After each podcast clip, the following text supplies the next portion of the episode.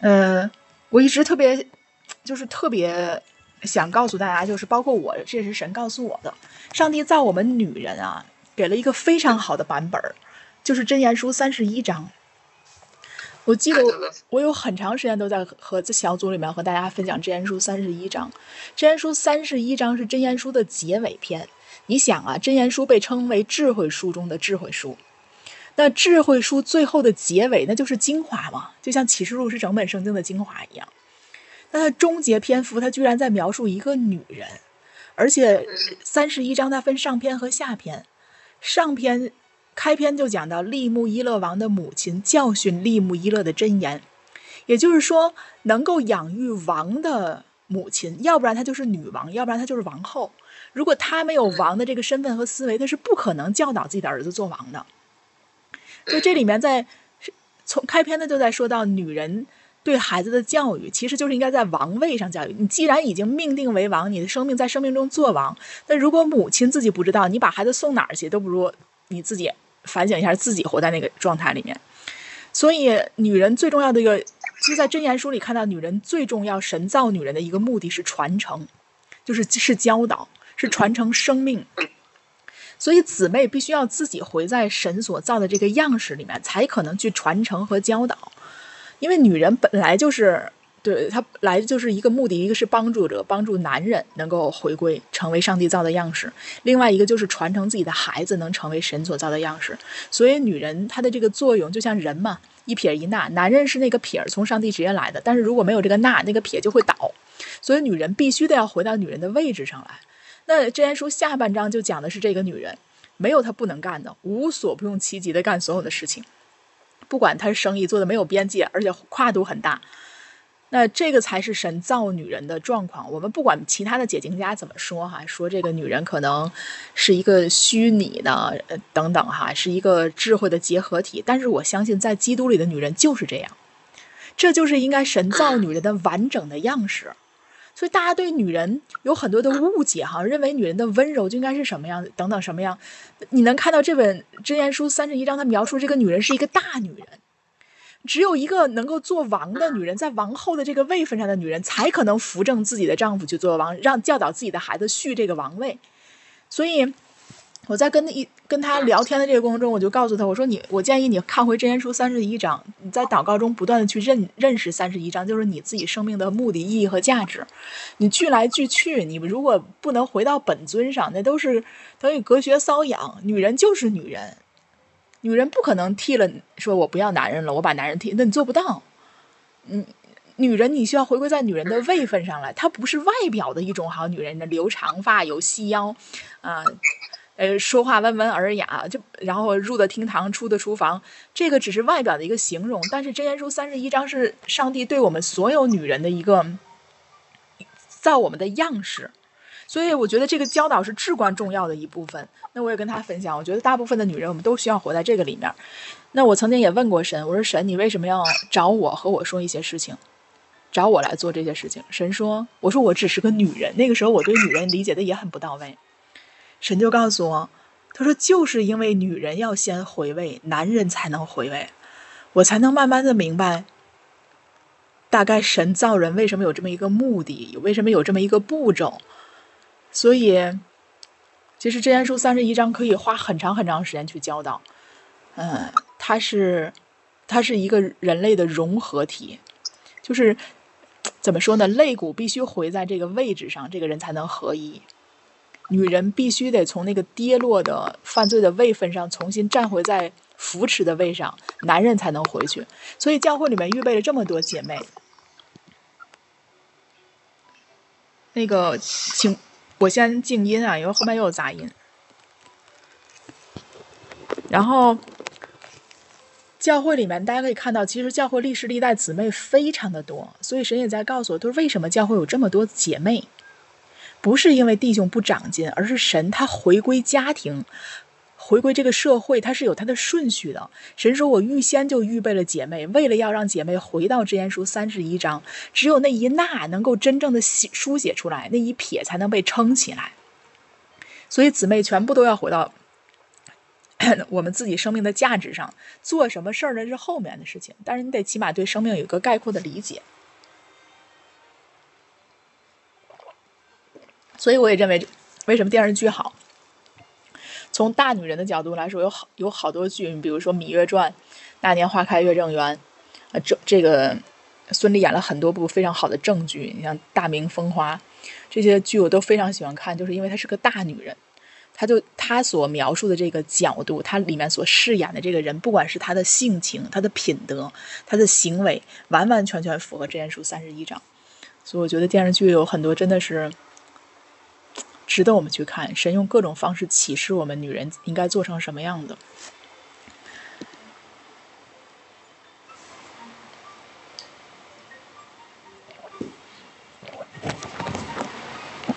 好，我们就开始今天的课哈。第七章十一奉献。嗯，曾有曾有人教导我，相信十一奉献是强制的。有人说我们的收入中有十分之一是欠神的，如果不还回去呢，就会遭到咒诅。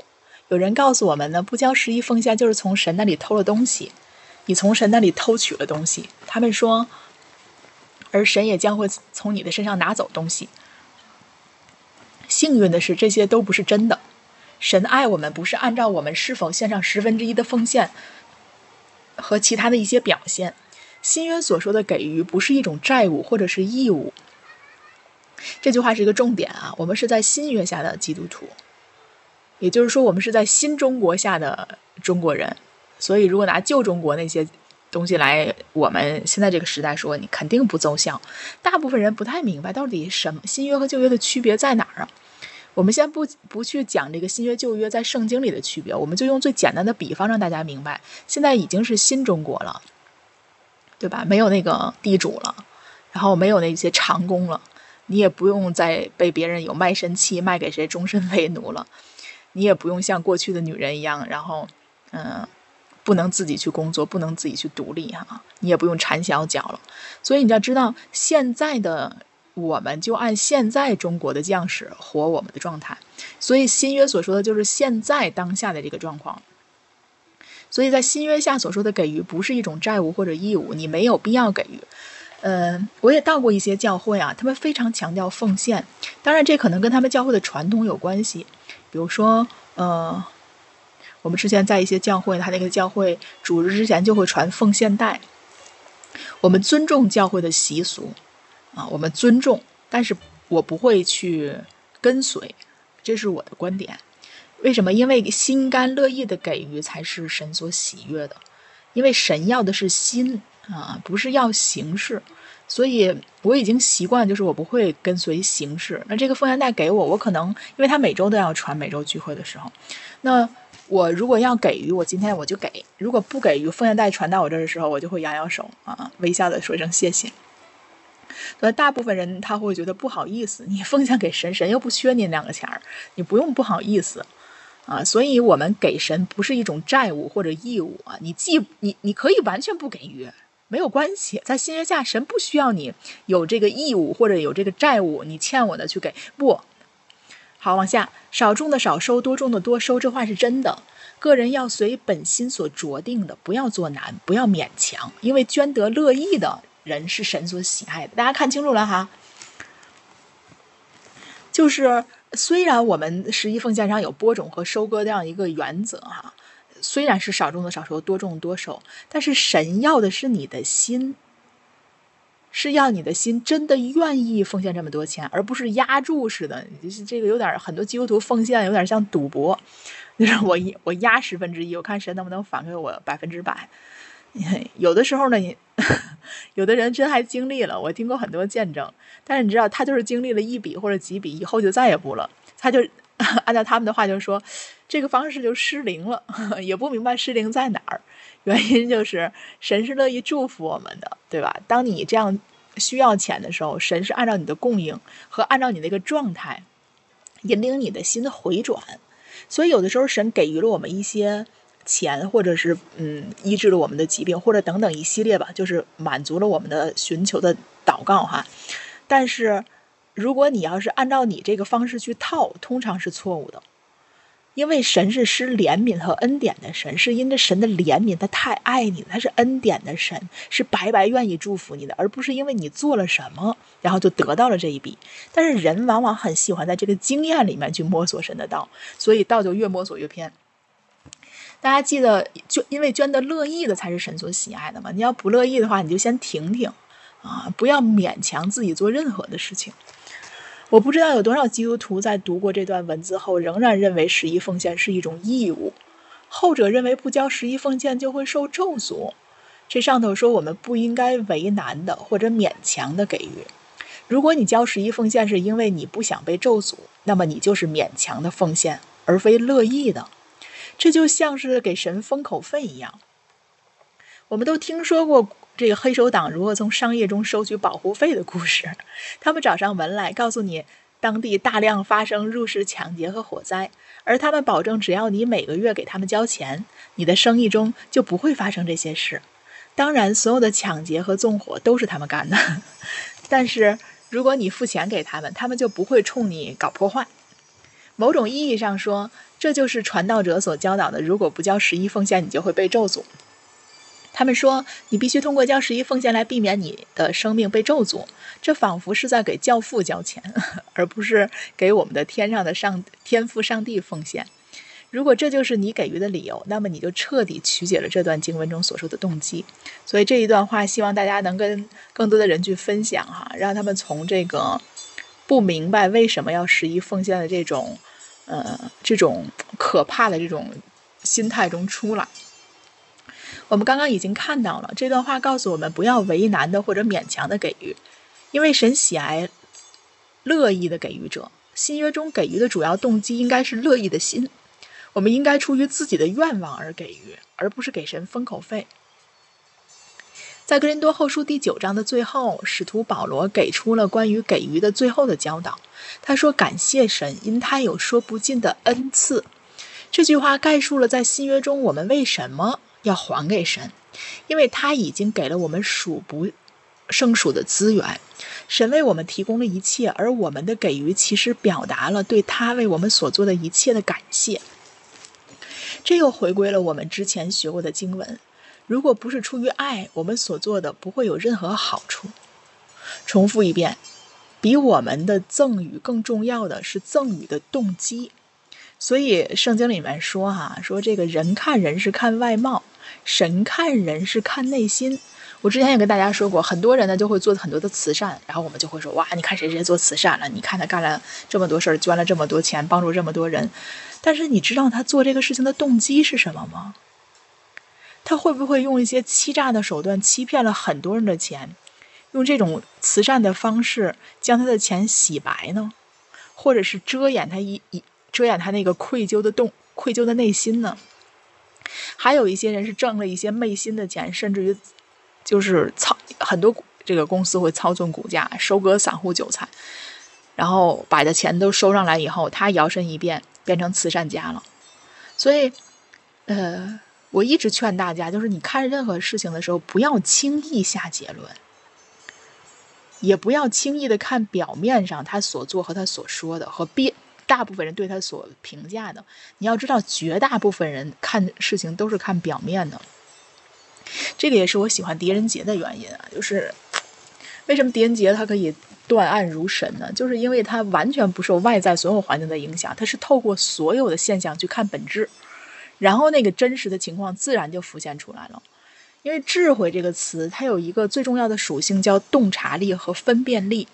所以，神的智慧也会赐给我们洞察力和分辨力，去分辨我们身边人做一些事情的动机。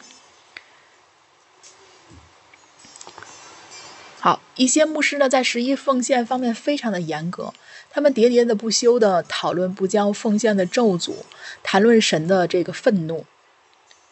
我讨厌让这些人失望，但是圣经说了，我们必须从律法的咒诅中得救，神不会因你没有交十一奉献而生气。我认为不交十一奉献是不明智的，但是就算你不交，神也依然爱你。有些人不教导咒诅，相反，他们导向了完全对立的方面，说十一奉献是旧约里的东西，他们认为十一奉献完全不适用于我们今天的生活。我不相信那是真的。即使没有交十一奉献，我们也不会被咒诅。但是十一奉献仍然给我们最大的利益。圣经中第一次提到十一奉献是亚伯拉罕向这个撒冷王麦基喜德奉献，这和亚伯拉罕拒绝保留索多玛王的钱财是同类的事件。亚伯拉罕这么做是因为他不希望任何人试图说他因对方而富有。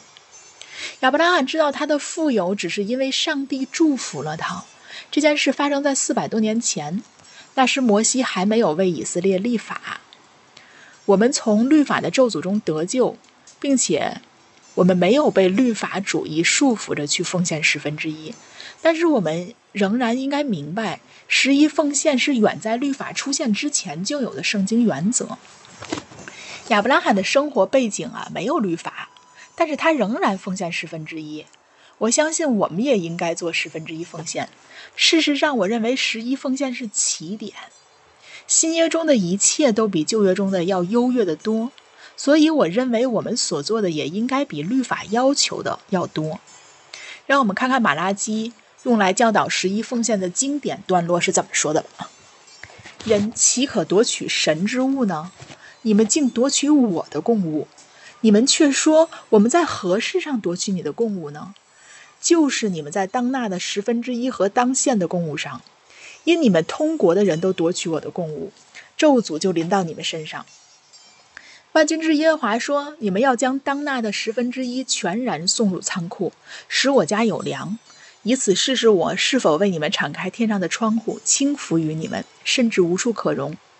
万军之耶和华说：“我必为你们斥责蝗虫。”原文是吞吃者，啊，就是不光是蝗虫了，凡是吞吃你财物的意思，神都注都是这个去斥责的，不允他毁坏你们的土产。你们田间的葡萄树在未熟之前也不掉果子。几乎所有教导十一奉献的人都引用这个章节。通常情况下，这段话被用作控制人们、使其服从的武器。但是，不服从旧约律法会导致惩罚，而新约让我们生活在福音中。这两者有巨大的不同。现今的十一奉献的动机呢，是感谢神为我们的生命所做的事。这种奉献应该是发自内心对爱的回应，应该出于对祝福他人的渴望。我们不是为了遵守律法而奉献十分之一的。实际上，哪怕只是试试，这种想法也非常糟糕。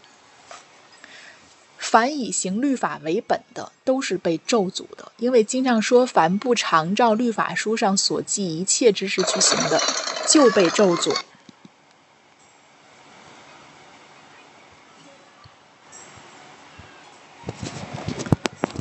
如果你不遵守所有的律法呢，那你就会被咒诅。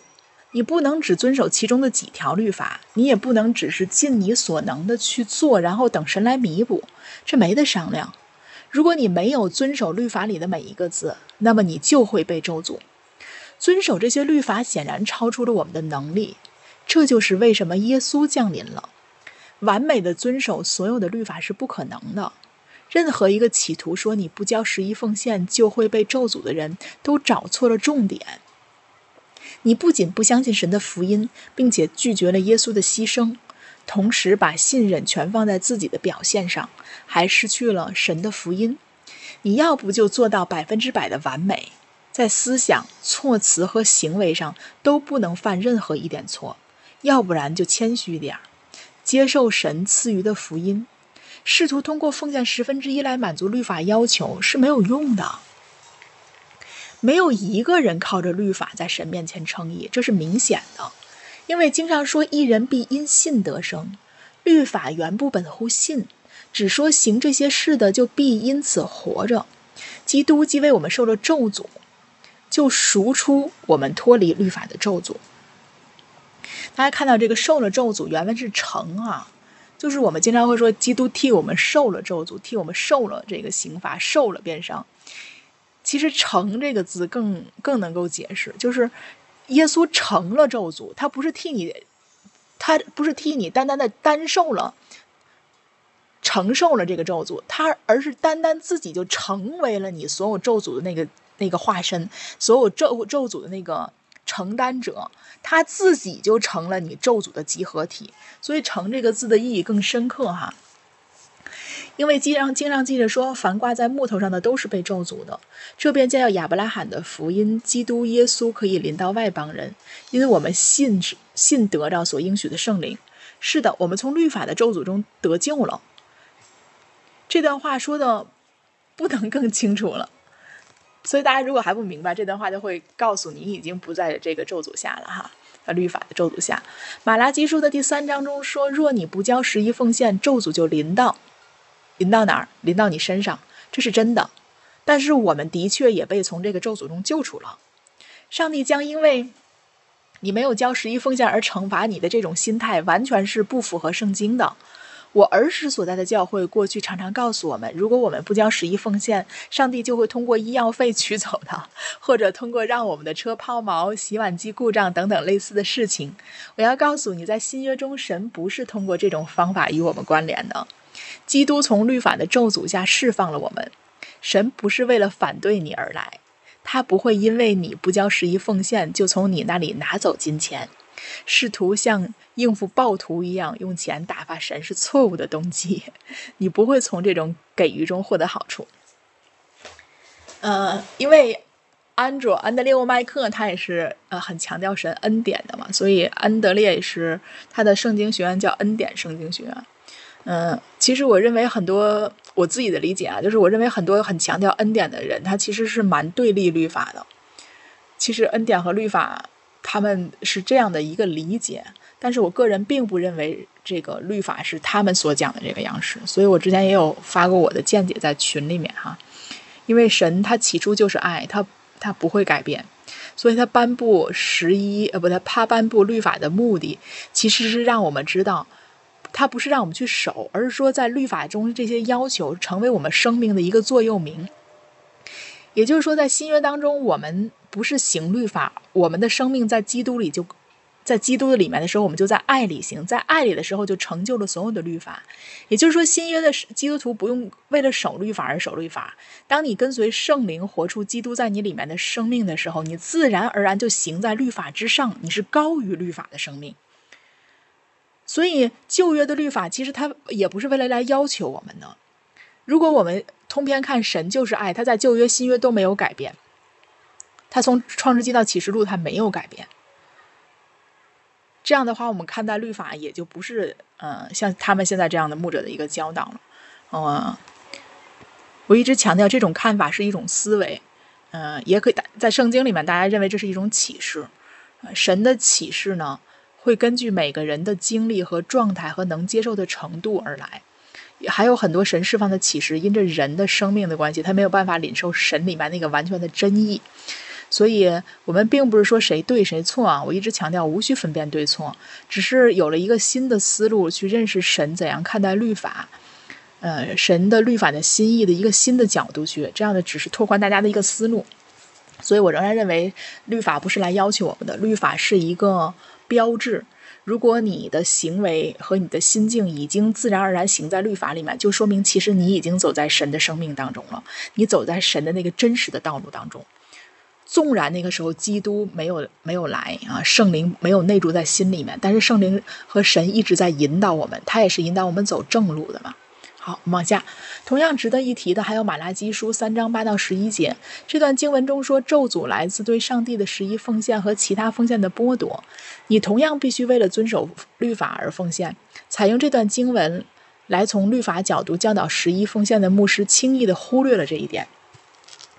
我不曾独自一个人坐下来剖析这段话，但是我曾听到其他的牧师说，律法要求的奉献加起来比十一奉献还要多。律法规定了那么多的奉献，把它们加在一起的话，强制奉献就超过了百分之三十三。因此，如果你试图遵照律法生活，你就会被咒诅，除非你能够给出最少的百分之三十三的奉献，对吗？你要遵守律法，你就遵守的完全一点，对不对？你看这个，嗯。法利赛人啊，人家这个就做的比较好。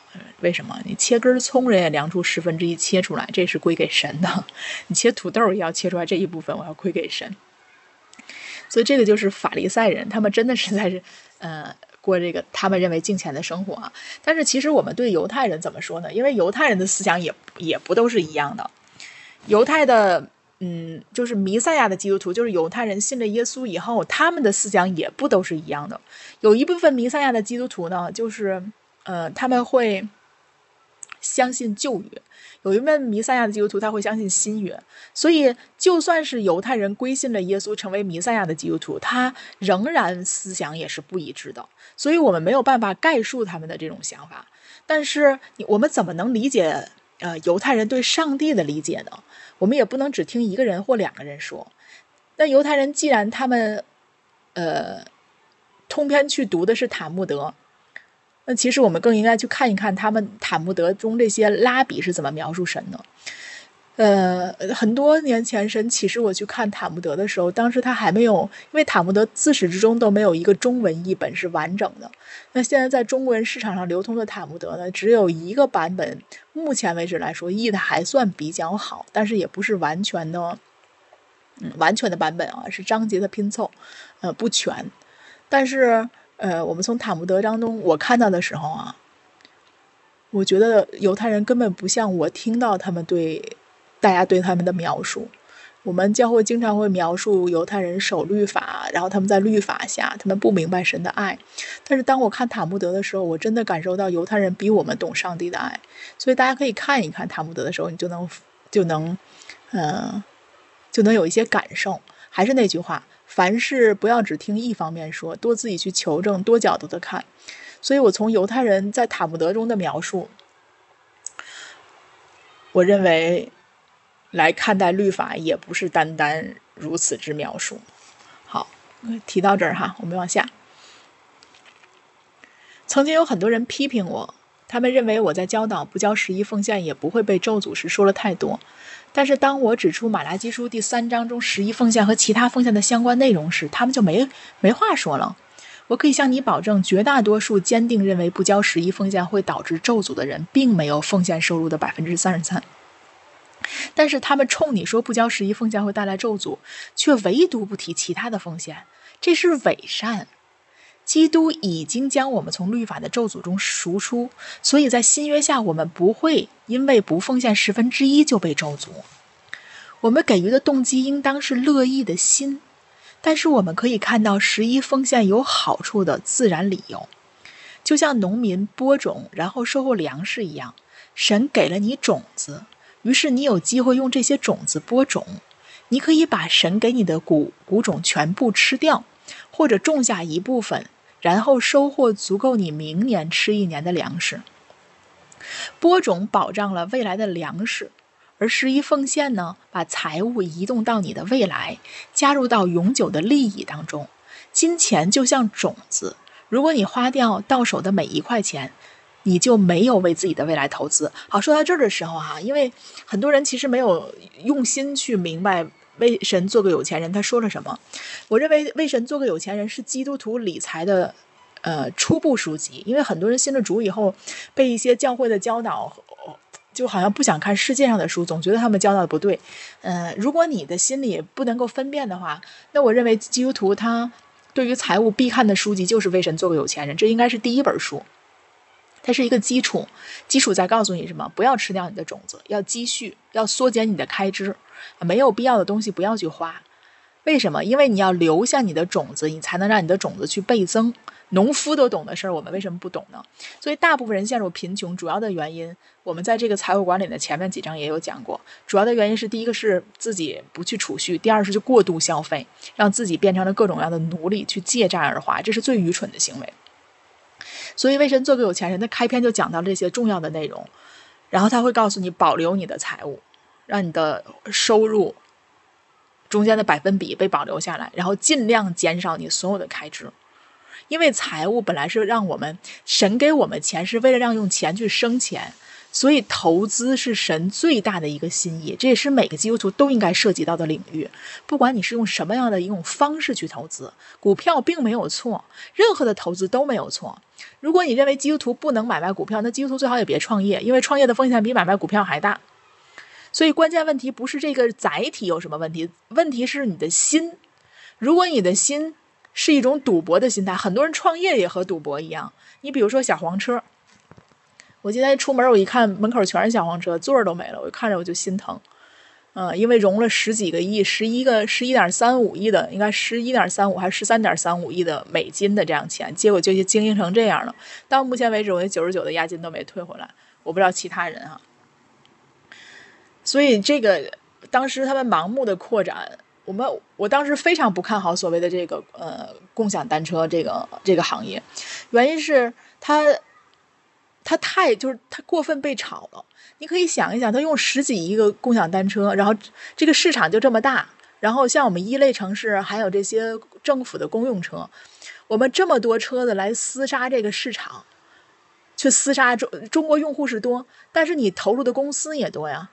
你这个饼虽然大，你抢的人也多。你们投了这么多钱，十几亿的美金啊，将近百亿人民币做一个共享单车，前期都是烧钱的。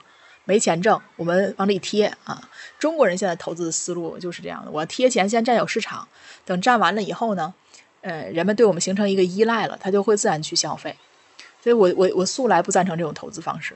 所以虽然当时被各种投资看好，包括我们这些所谓的创业的人，很多地方都谈论他们的呃这个市场的盈利的前景，我仍然不看好。所以这个就是我想说的，嗯，就是我们正好讲到了这个地方嘛。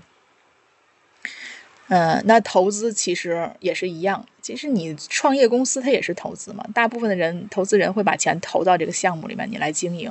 那如果你是这样的一个认为我抢占市场，然后我就呃控制客户，然后用这个钱大部分的先把这个市场给吃了，然后让人们后期就被我们这个绳吊着走。那其实这个，嗯，这个也是跟压注是一样的。因为你不能确保客户是不是真的要跟着你走，如果有其他的厮杀竞争，你的客户就被吞掉了。所以这里面说到一个重要的问题，就是你赌博它是一种心态，它不在于你干什么。赌博的人不一定非坐在牌桌上去赌，嗯，打赌嘛，很多人打赌，他其实还是在一个赌的心。赌是一种心态，他这种赌博的心态可以放在投资里面，可以放在创业里面，甚至于。包括呃，这个买房、卖房、买车、卖车，大部分的人都会有这种状态，所以这是一个很糟糕的心态。所以我们认为这个呃，我推《为神做个有钱人》是很早以前的事。我为什么赞成这本书的原因，就是大部分基督徒呃，没有跟世人没有什么太多的区别。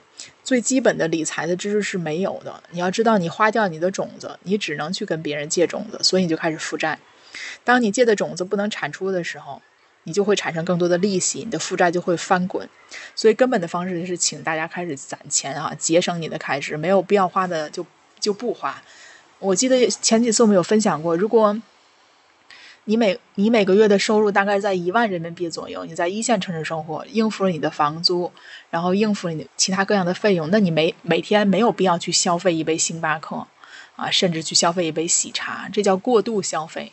因为正常来说，如果你想留下你的种子，你的这个收入是没有，就是没有能力去承受这样的一种消费的。这对于你来说，它每个月会花掉你将近十分之一的收入，这是非常大的一笔负债和支出。所以建议大家，呃，记账。我建议你们去记账。如果你们财务有问题，你们看一看，你每个月的开支大概都在发，都花在哪些方面，哪个部分是可以控制，哪部分是可以削减的。有人说啊，这样太麻烦了，不自由。自由不是想做就什么就做什么，自由是你想不做什么就不做什么。大家要搞清，自由不是泛滥，自由真正的自由是你能够让自己活在自给自足，而且能够帮助他人，能活得游刃有余，这才叫自由。你不能把你的自由建立在你的痛苦之上，甚至建立在别人的伤害之上，这个就不叫自由了哈。好，我们继续往下。呃，播种保障了未来有粮食，而十一奉献把财务赢得到未来。加入到永久的利益当中，金钱就像种子，如果你花掉你手里的每一分钱，你就没有为自己的未来投资。即便你吃掉了所有的种子，上帝依然爱你。但是如果你这么做了，就不要为钱、为花，呃，为钱花完了而惊讶，也不要向上帝哭诉说啊，他没有满足你的需要。你吃掉了所有的种子，并不是他的错。你要足够克制，以便从上帝给你的资源中留下一部分，用来为你的。未来去播种，十一奉献是此时的起点。你应该期望自己奉献的比十百分之十多，百分之十是最基本的。记住，不论你是奉献了百分之九还是百分之十，甚至什么也没有奉献，神依然爱你。十一奉献跟上帝与你的联系无关，但是十一奉献还是有意义的。我们的天父把他的所有的愤怒都加给了耶稣，所以他不会因为没有十一奉献就冲你生气，他甚至不会有坏情绪。耶稣承受了咒诅，所以我们不受，不会遭受咒诅。我们不再活在律法的束缚下。我们不是为了取悦神而奉献十分之一，而是为了感谢神为我们所做的一切。也是因为那是聪明的做法，与十一奉献有关的惩罚不再存在了。十一奉献也不会改变神对我们的看法。这话我再怎么强调也不过分。但仅仅是去除了不交十分之一奉献的惩罚，并不意味着我们应该停止给予。这就像是父母通过惩罚或者威胁来教导孩子去做正确的事，或者保证孩子守规矩一样。我长大的地方附近有一条繁忙的马路，我的妈妈过去常常威胁我说，如果我不左右看看就横穿马路，她就要打我的屁股。实际上，为了达到这个目的，她不得不打了我几次。她这么做是因为她爱我，她不希望我被车撞到。现在我妈妈已经不再打我的屁股了，但是我过马路前仍然会左右看，这是因为这是聪明的举动。这件事跟旧约当中神与以色列人的关系很像，跟新约当中神对待基督徒的方式也很像。信奉旧约的人没有足够的属灵能力去理解为什么他们应该做某事，不应该做某事，因为自然的思考无法理解神的事。然而，属血气的人不领会神圣灵的事，反倒以为愚拙，并且不能知道，因为这些事唯有属灵的人才能看透。像众人一样，律法约束的人们在属灵的维度都已经死了，直到他们因相信耶稣而重生。神无法向他们解释敬虔行为在属灵意义上的好处。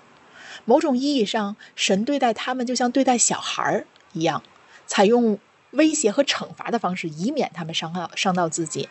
你没有办法跟一个刚学走路的小孩讲道理，但是你也不能等到他或他二十岁了才开始教导如何分辨对错。所以在孩子长大到能够理解道理之前，你把惩罚当作工具，但是惩罚只是暂时的。你不会或者不应该等到长大了或者六十岁的时候，还出于害怕惩罚而做正确的事。要是你这么做，就大错特错了。作为一个成年人，做你正确的事情，是因为你明白行为总会有后果。大家要明白啊，我们作为一个成年人，你要明白很多事情不是神惩罚你。比如说，呃，你吃了很多东西没有节制，你就会胖。你在环路上每天逆行，你一定会撞车。你开车总超速，这个你交通事故的概率会很大。对吧？你做任何事情的时候，你没有有没有一个想想法，一拍脑门就去做，你很容易把事情做错。所以这很多基督徒会说：“啊，神为什么不保守我？”你要知道，不是这样的。作为一个成年人，你做事情是有一个前因后果的。你前面那个选择就是错误的，你后面那个结果是你前面那个选择带来的相应的后果，这个是需要你承受的。当然，神可以帮助你从这个结果中脱离出来，但是造成结果根本的人不是神，是你。所以大家要明白，不能一股脑什么都去怨神。我听太多句啊，为什么神让我经历负债？我想，我就想问你，这负债怎么来的？听完以后，我就觉得你不要找神，这是你自找的。那是因为你做错了决定。对你，你这就是我说你们不要自欺啊。圣经里也说你们不要自欺，神是轻慢不得的。你自己做错了一件事，你要自己去看看，你分析分析问题出在哪儿。对，当你认识清楚你这个问题是你的选择，是你的问题做错了，那你就应该来到神那边主，我做错了，我知道这个地方我做错了，造成现在这个结果，但是这个结果是我无力现在去改变的，我请你来帮助我。所以，当你这样明白事情的时候，你的脑子是清楚的时候。神会帮助你脱离这个后果，并且神更会帮助你不重蹈覆辙。这跟疾病一样啊！很多人说我现在有病，我要脱离疾病。很多人就认为我现在没钱，我要有钱。对，没问题，神可以帮助你脱离疾病，神可以给你钱，神可以行超自超自然的事儿，甚至天上都会掉钱啊！为什么掉金粉、掉钻石呢？这都是可能发生的。但是关键问题是，他给完你钱，你要如果爱还要还按照过去那样去生活，你这个钱还得没有了。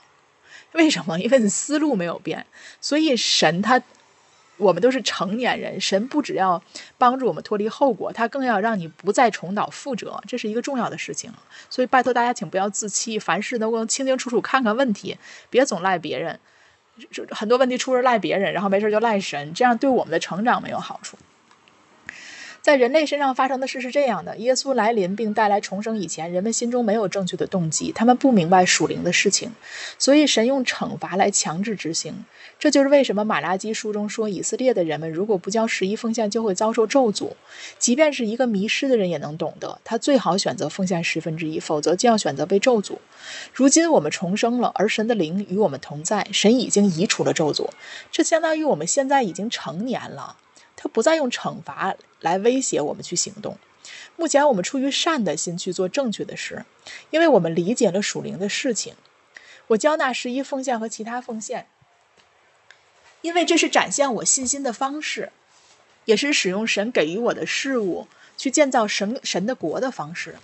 我相信奉献十分之一，就好像是我仍然过马路前左右看一下。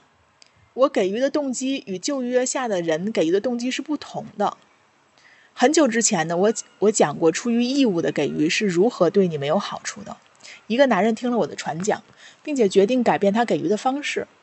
他是那种连一分钱的十分之一都要记记到账上的人。他奉献十分之一，说到底就是因为他觉得从收入中拿出十分之一来给予神是他的义务。那时候他每个月大概赚三千块，这在当时是很高的报酬了。但是他仍然总是感觉自己经济状况不好。在听了我的教导后，他和他的妻子决定以后要发自内心的去给予。他不再精确的计算自己的十一奉献，而且他们开始想给什么就给什么。大概六个月之后呢，我发现他们有了比以往更好的银行存款。他首先想到我打赌，我减少了给予。在他内心发生变化以前，他就像付账一样的交十分之一风险。他把十一风险与其他的账债务记录在同一个栏儿的里面，每个月准时去支付。我认为账上多出来的钱，说明他肯定没有交他的十一风险。因此，他回过头来，把过去六个月里所有的明细汇总起来，查看了他给予了多少。他被自己的发现惊到了，他把自己的给予提高到了收入的百分之二十四。他的给予是过去两年的两倍还要多，然后他却比以往更加富足了，因为神用超自然的力量使他富足。当你给予的很为难、很勉强，或者因为觉得不给予神就会打破你的膝盖骨才给予，那这种给予对你没有任何好处。你从这种给予中能得到的利益是零，得到你给予的人们会受益，但是不会对你有回报。这样的给予对你的未来不会有影响。如果你希望你的给予能有回报，那么你需要脱离旧约的那种义务思维，开始用愉悦的心来给予。那现在大家也可以成为了解答师哈。有一些人为什么说我守着十一奉献，我却没有经历到财务的突破呢？那你就可以把这段话发给他，让他知道他的动机需要被调整。这里面也说啊，你奉献给别人钱，如果你的思维不对，那别人还是受益的。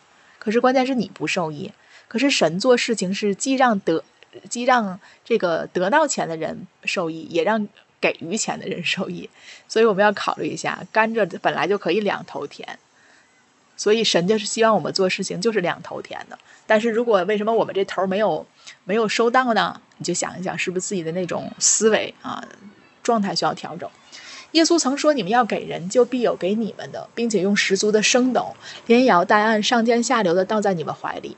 因为你们用什么量器量给人，也必用什么量器量给你们。但是如果这就是富足的全部条件，那么几乎每一个基督徒都将会富足。如果你所要做的全部仅仅是给予，然后砰的一下获得百倍的回报，那么每一个教会都会挤满百万富翁。”如果这一生中你的每一份奉献都能带来一百倍的回报，如果你给予的每一万元都相当于一百万美元的回报，你很可能会很惊讶。那么，为什么不是所有的信徒都得到这样的回报呢？这是因为你赠予的动机比赠予本身更加重要。就说到这儿的时候，我就觉得大家哈，就是不管你听到什么样的道，因为圣经里面说，呃，做先知讲道的呢，你们要听从，但凡事要查验。什么是查验？就是你坐在教会里，你去看一看，你观察一下你身边人他们结出是什么样的果子。传讲的人，他的生命中结出是是什么样的果子？他不能讲一套活一套，这就变成两层皮儿了。道得在他身上成为他的生命，也就是道成为肉身，就是心里相信和口里所说的，他应该是合而为一的。如果他，你看到教会里面有很多的问题发生，很多的状况发生，而所传的道跟这些状况是不能调和的，那你就要知道，神其实在借着这些环境和你讲话。有很多信徒会说啊，我听了一些错误的教导，然后导致我的生命怎么样怎么样。其实你知道吗？如果这些教导对你本身来说是有损的，甚至会在你的生命中造成一部分困扰，圣灵是一定会借着环境、各式各样的环境、经文、你心里的感动来跟你说话的。只是我们忽略了，我们人太单一了。当教会很大的时候，或者当教会出现了一些很多见证的时候，我们就会认为这个教会是正确的。因为它足够有影响力嘛，但是影响力不是正确的唯一的标准。为什么？因为人弄一个读书会还可以弄得很大嘛。你看这个弄什么培训，人家还能弄几百个人呢，大家还交钱呢，对吧？培训三天两宿十万块钱，所以这个影响力本身呢，不能决定他是否传讲的就是真正神的道的真意。所以希望大家看一下，如果你觉得你身边那些信徒，那个状况不对，你就要琢磨琢磨，他传的这个道啊，到底是不是在哪个地方，嗯，有没有什么偏差？好，一些人长期以来足够忠实的给进行给予，但是他们的动机错了，他们被教导要出于义务而给予，于是他们只是在付账单。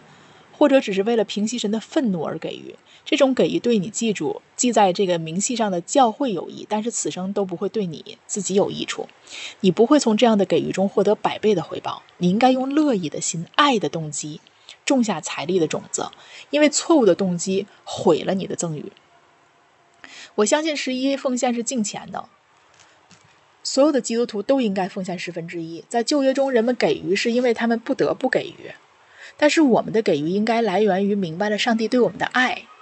我不希望任何人认为我在说基督徒不必奉献十分之一了，或者我们不应该还给主。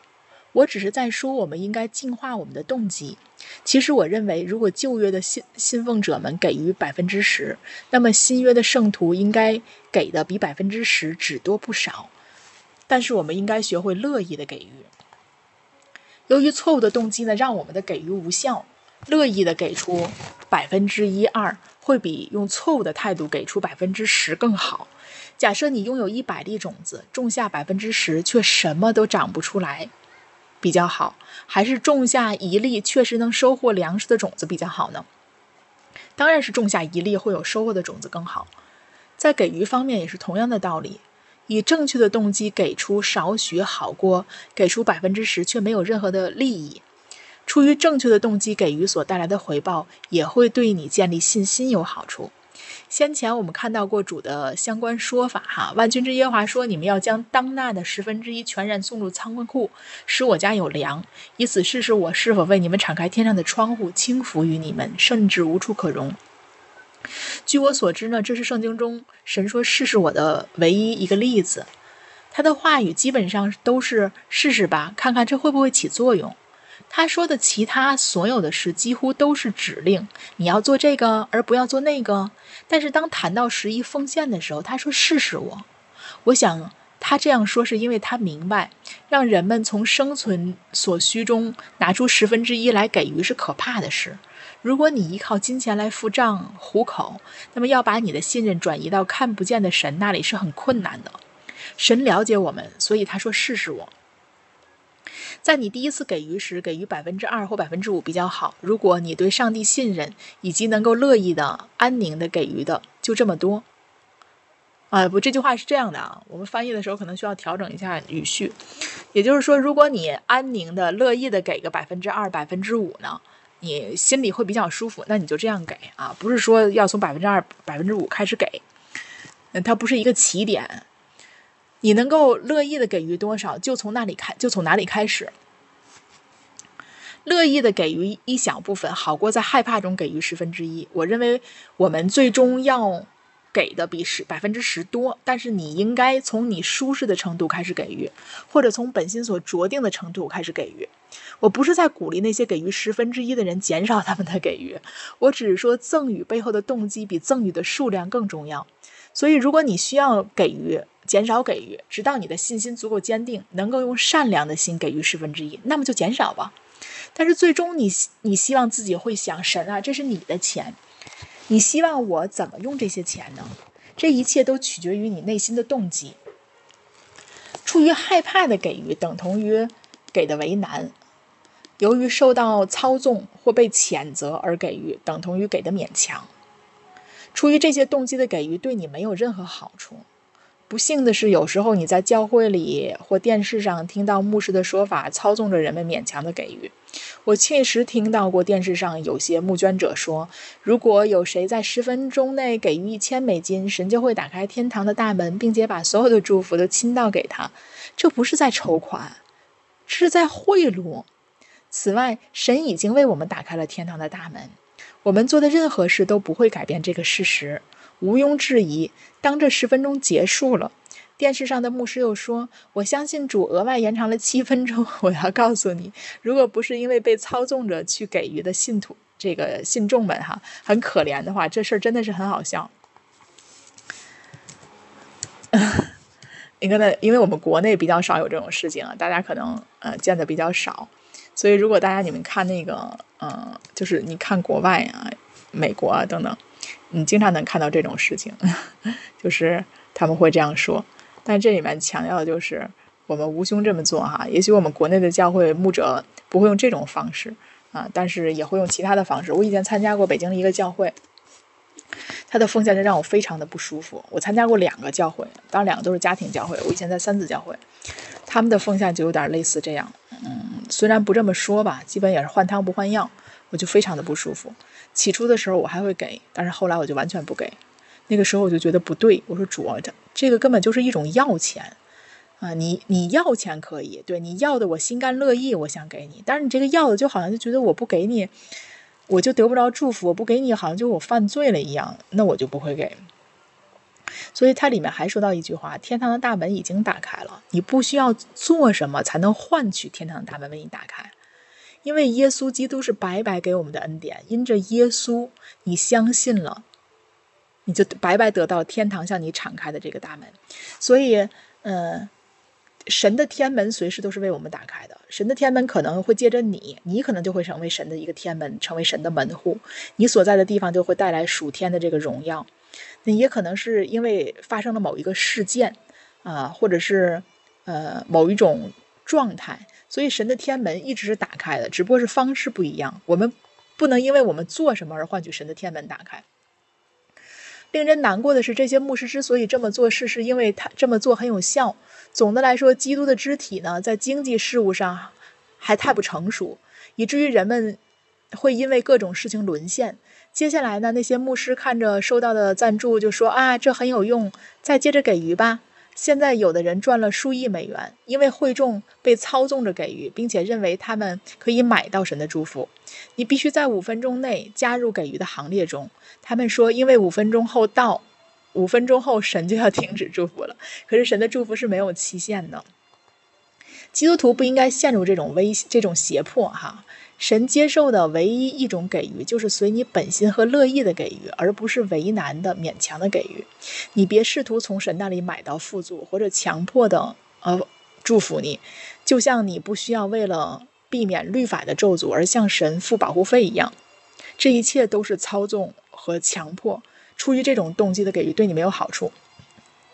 好，说到这儿的时候，我给大家做个见证哈，就说到我奉献，嗯。因为这些年慢慢我学到，就是我要根据我本心所去奉献，所以我奉献的时候，其实在我的思维里啊，我没有想过说我奉献了以后神会祝福我，因为我知道神一直会祝福我，而且这个呃奉献得祝福的这种概念，它是它没有在我的心里格外形成一个条例，因为我知道我就是时时刻刻蒙祝福的。那如果这个祝福不能在身上彰显，我只需要看一看问题出在哪儿。那但是，呃，我去年的时候参加了新班尼的一个特会，其实这都不是祷告，因为我非常喜欢凯瑟琳·库尔曼。那凯瑟琳·库尔曼去世了以后呢，就没有辛班尼是他就像他施工的一个延续一样。那我也非常渴慕看到这些，呃，这些超自然的神迹哈，就在这个施工中爆发。我渴望去扩大我的见识。但是辛班尼通常他的服饰都是在北美或者是在非洲。那前两年我想参加辛班尼聚会的时候。就看他那个排期啊，都好遥远呀！我要飞到地球那一边去，我会觉得又费时又费力。但是去年特别呃巧，他就正好到台湾，嗯，然后那个我还不知道，其实那个时候我正好在台湾，但是我回程的机票是在他的聚会之前我就已经买了。可是我突然看到了他的这个聚会，我就决定我要改我回程的机票，我去参加新班尼的聚会。嗯，我非常的兴奋，因为两个晚上我都参加了。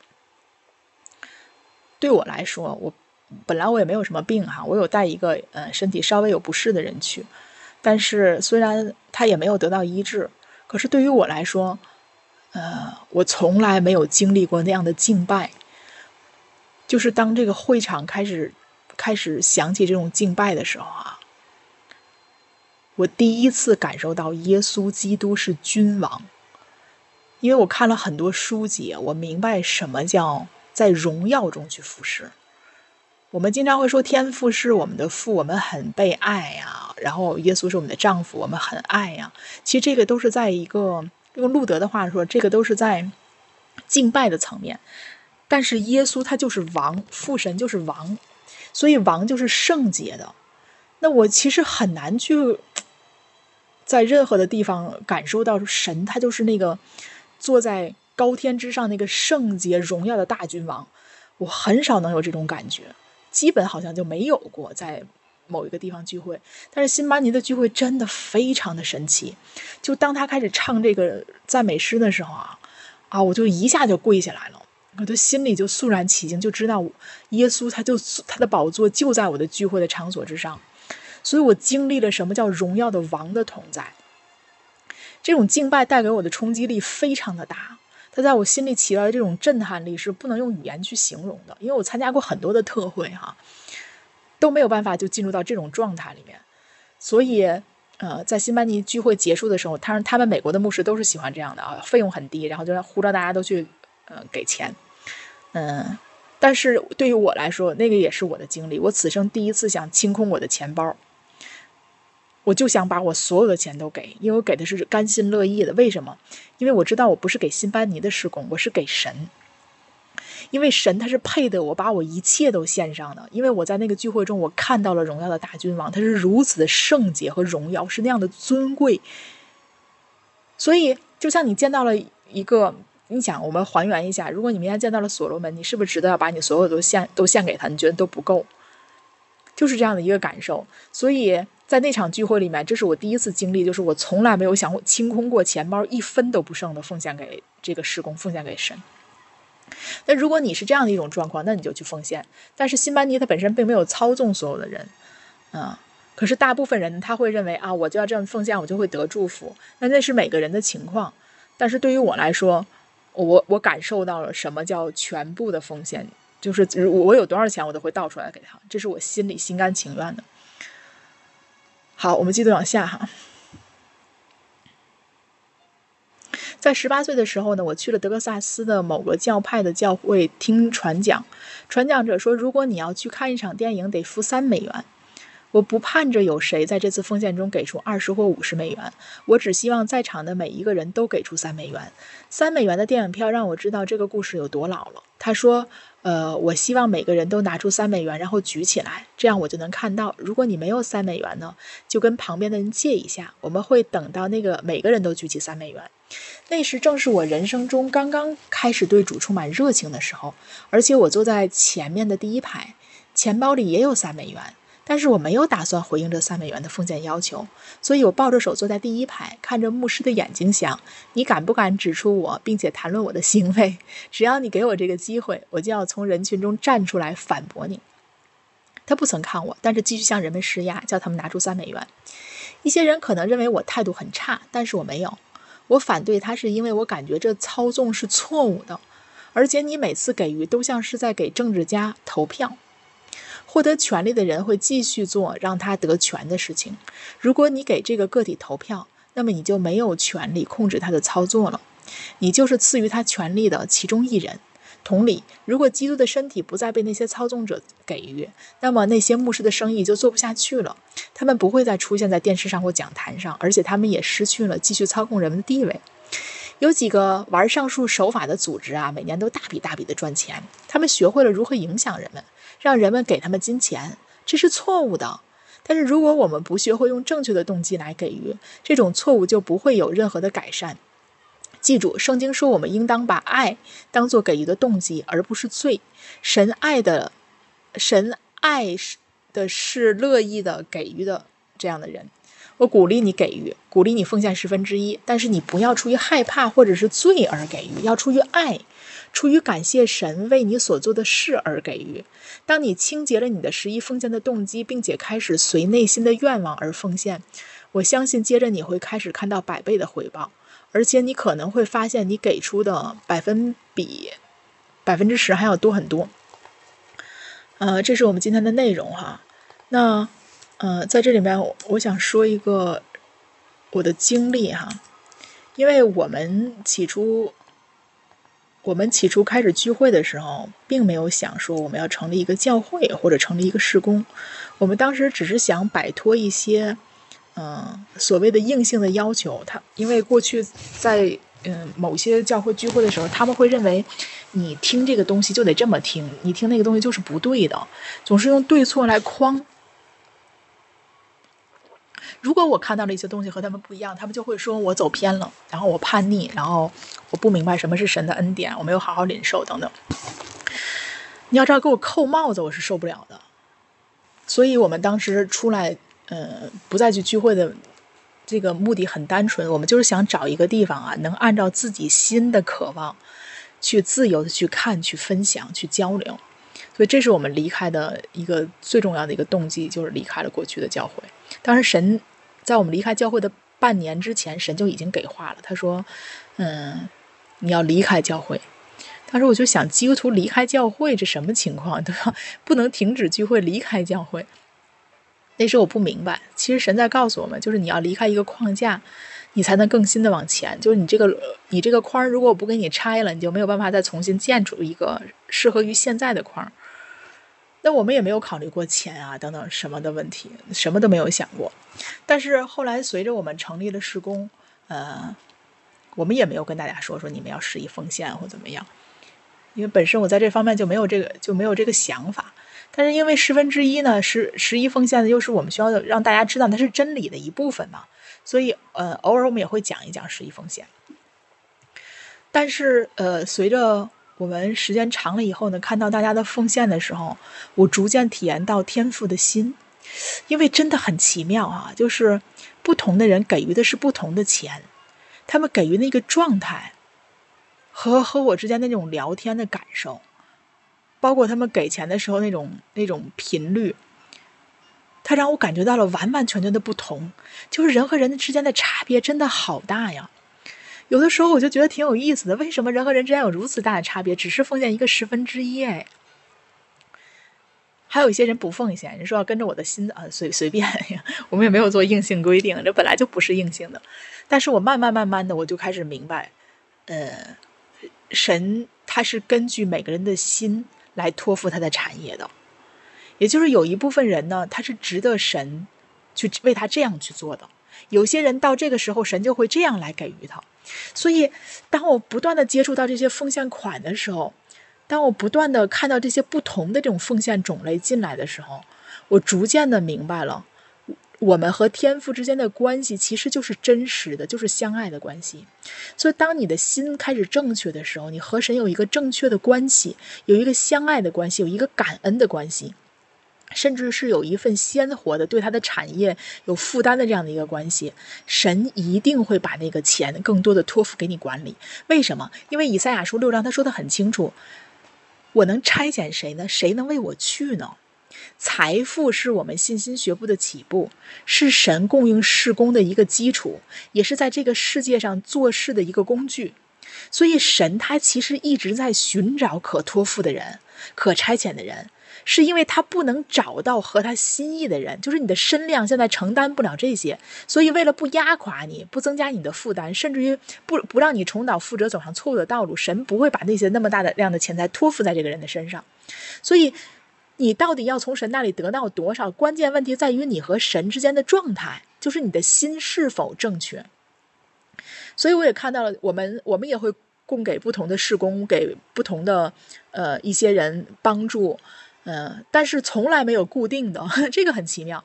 就是神的话会让我们给这个人这样的钱，给这个事工这样的奉献，然后给那个人这样的帮助，给那些牧师这样的一个回馈，从来没有任何一笔是重复和相同的，这个非常奇妙。在这个过程中，我不断的体验到，其实我们给出的时候，就是根据对方的心。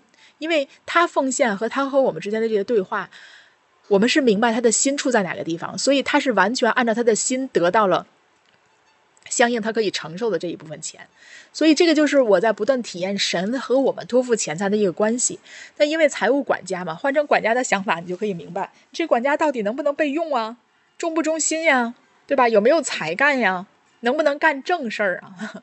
所以你的主人会按照你的状态按财受托嘛。对，今天这这个就是我今天要和大家分享的，没有什么问题和分享吗？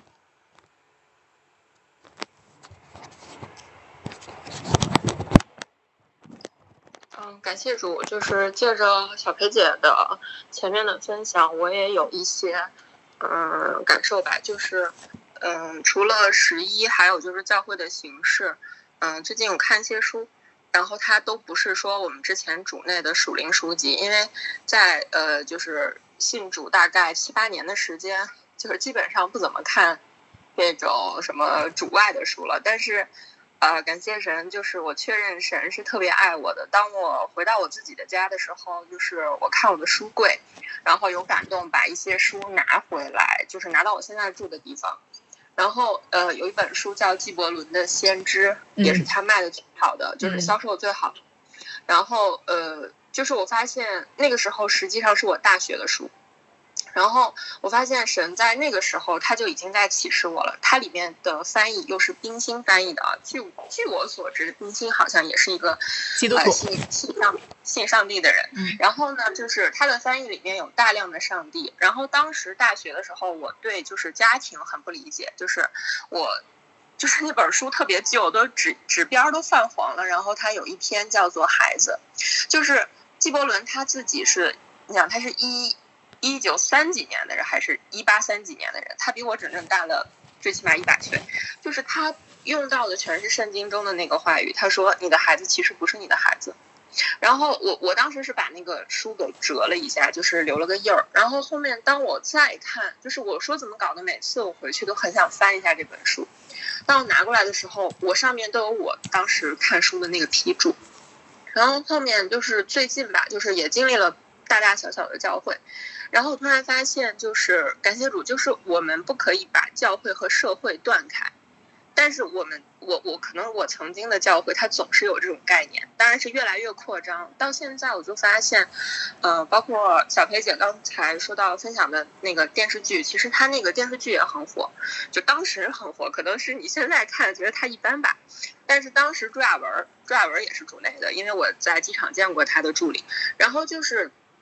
就是他是默默信主的人，然后还有就是因为之前我的工作就是不是一个就是周六日可休息的，然后当时教会的人就劝我说：“哎，你不要再去上这个班了，你就奉耶稣的名，你就要辞职。”可是那个辞职也不是说一下子我就可以就是就甩手不干的，然后。就是感谢神，就是我现在越来越发现，就是很多很多的东西，其实神已经在我们还未信主的时候就爱了我们。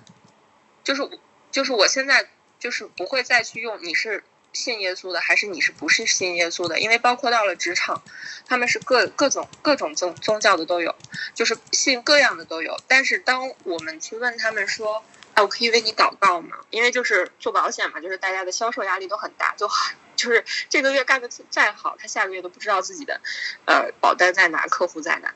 然后，我觉得对于我来说也是一个挑战。然后我就，我就说，那我可以为你祷告嘛，至少你可以不焦虑，然后你可以过你自己的日子，而不是说就是七上八下。然后感谢主，上个月我算是完成的件数方面是最好的一次吧，就是五件都通过了。然后，呃，包括我奉献的时候，其实我没有太想，就可能我已经形成一个习惯了，就是呃奉献的时候，我只是觉得我该去奉献或者怎么样。然后还有一个，呃，就是小小的见证，就是我突然有一天感有感动，就是送一个一个姐妹书啊，然后我挑了三本儿。然后，呃，我就买了，买了就送给他。然后后面就很神奇，就是昨天他才收到的。我一直在看那个，哎呀，我说什么时候到？因为这天在下雨嘛，可能路上也不太好走。然后昨天他收到了，他收到之后，你知道吗？他居然告诉我那天是昨天是他的生日。嗯。可是这个事情是我不知道的。然后我就相信这是神知道。然后他收到是不是就很开心？然后。我在想，就是回到就是今天的主题，说到奉献也好，给予也好，就是我突然发现，就是甘心乐意，而且是带着那种爱的，没有目的的，只是要爱这个人，那种你给出去，他会有一个很奇妙的果子。嗯，包括之前因为呃我换行业，然后我也去找小裴姐聊过天吧，然后 我当时不太理解那个话。因为当时你给到我的回馈是，嗯，是因为你不够爱你的客户，你不要说别的，你到底是想从他身上捞点什么，还是就是你真心的在关心他？然后我觉得上个月至少我是这样去做的，所以他会得到一个很好的结果。就这个率，就是我也不喜欢别人逼把我逼到墙角，然后告诉我强迫我消费什么。然后我觉得在这件事情上我是有一点见证。然后还有就是，包括最近也在读一些书。呃，然后他在讲量子物理啊什么的，他都在讲，就是你必须是发自内心，而且是头脑是完全的相信的，就是你的思想也是相信的，你的心也是相信的，就是它是合一的一个状态，而不是说我嘴上说我相信，可我心里不信，或者我就是好多信主的，就是好多有一些弟兄姐妹告诉我，就是他信到后面就是经常是内心相信。这件事情就发生了，所以我觉得更重要的是我的心和我的思想是不是合一的，否则的话我也是两张皮，那我觉得就不会有什么事情发生。感谢主，嗯，非常好。所以借着这个呃尹航的话哈，我我 因为我们是比较喜欢读书的人，那其实我特别喜欢纪伯伦的《先知和沙与沫》，尤其是先知呃，纪伯伦他是一个基督徒，虽然他是出生在黎巴嫩，在在这个。中东地区的人，但是他后来归信了这个呃呃耶稣基督，所以嗯，他的这本先知其实是在年轻时候写，到去世的时候其实才发表出来。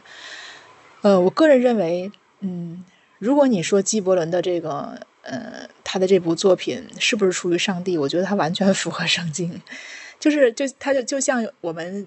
基督教有一本书叫《天路历程》嘛，它是仅次于圣经卖的最好的一本书。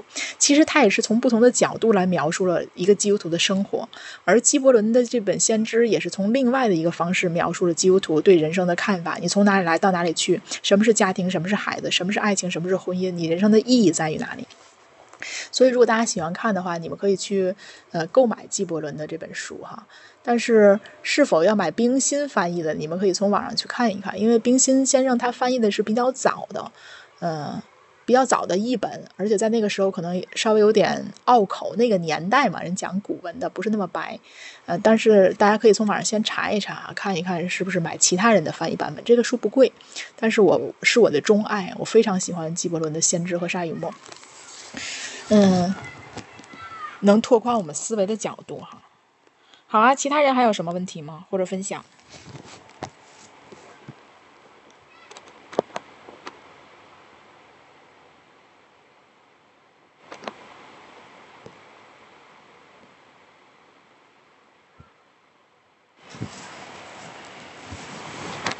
对，如果没有，我们就结束了哈。